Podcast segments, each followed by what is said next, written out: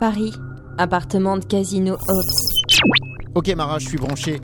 je vous vois Faites-moi un sourire Bon, je peux tenir que 10 minutes, pas une de plus, sinon ils me repéreront. Très bien, on va jouer avec le temps qui nous est imparti. Je ne cautionne pas du tout ça. Il serait plus simple de faire appel directement au service sectoriel. Oh non, non, non, moi je suis pas du tout d'accord Mara, hein. il risque de tout faire foirer. Vous vouliez savoir pourquoi j'ai tué mon collègue, Jean Melcarne Parce qu'il a fait foirer une enquête. Son gros problème a toujours été de faire confiance au système dans lequel nous vivons. Nous avions atteint l'immeuble 640, à peu de choses près le même que celui de Case. Il s'était branché sur le système de vidéosurveillance de la ville. L'atmosphère était lourde. Un orage se préparait dehors. Les éclairs allaient se mélanger à la pluie battante. Arrivé à la porte de l'appartement de Sébastien Tremen, Melkarn se colla au mur de la porte, sortant son arme. Je fis même. Case, tu vois quelque chose? Il y a personne dans cet appart. Attendez une minute. Oh les petits cons, ils ont tout trafiqué le système de leur appart. Ce qui veut dire Ce qui veut dire que l'appartement n'est pas vide.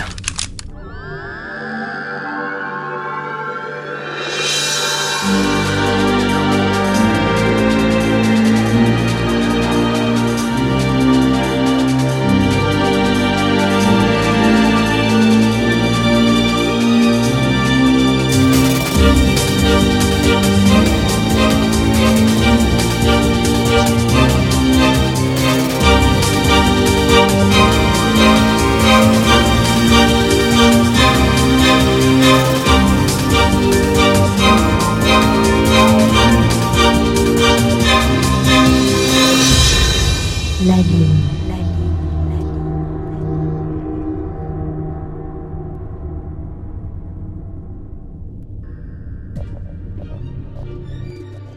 C'est une ancienne image de leur appart. Comme ça, on croit qu'il n'y a jamais personne. Ils brouillent tout avec une finesse que moi-même j'ai du mal à percer leur code. En gros, ça veut dire que peut-être qu'il y a effectivement personne. Enfin, je peux pas vous certifier à 100% qu'il y a des gens. C'est juste une hypothèse. Alors on va aller dans le sens de ton hypothèse, Hobbs. Mara, vous allez me faire confiance là Parce que j'ai une arme et que je ne flancherai pas si jamais je dois l'utiliser. J'ai acquiescé d'un signe de la tête. Melkarn a lentement tourné la tête vers la porte, collant sa joue contre le mur. Sommation d'usage. Police sectorielle Veuillez sortir de cet appartement les mains sur la tête Personne ne répondit, sauf mon cœur qui battait à tout rompre. Quelque chose clochait. Je le sentais. Je me suis écarté du mur, lentement, pour me positionner en face de la porte. Mara, ne restez pas là s'ils sont armés. Écartez-vous du mur, Melkarn Écartez-vous tout de suite Mais il n'eut pas eu le temps de bouger quoi que ce soit. Le mur éclata sous un poing fermé qui s'ouvrit aussitôt pour agripper le bras de Melkarn.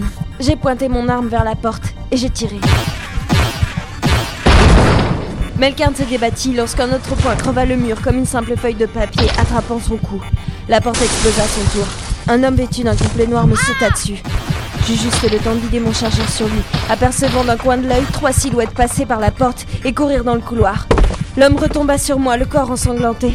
Melkarn fut tiré à travers le mur. En sortant du mur béant, un autre homme vêtu d'un complet noir, les cheveux blonds laqués, élancés, le visage émincié, s'élança à son tour. Melkarn se relevait difficilement dans l'appartement alors que je repoussais le cadavre qui me retenait au sol. Kaz Je, je suis là, je l'ai vu Ils sont partis où? Attends, attends, attends. euh, Voilà Je les suis avec les caméras. Ils filent vers le métro aérien. Station Beau Séjour Melkarn, ça va Putain, mais. C'est quoi ces types? Il a failli m'éclater la nuque C'était pas un type. J'ai baissé les yeux vers le cadavre. Il était aussi blond que l'autre homme, le complet ensanglanté, le visage déchiqueté par les coups de feu, découvrant une peau bleue lumineuse. Une peau Eoknen, sous le masque humain. Ce sont les Eoknen. Ils On peut pas les laisser filer comme ça. Ouais, mais putain, j'ai mal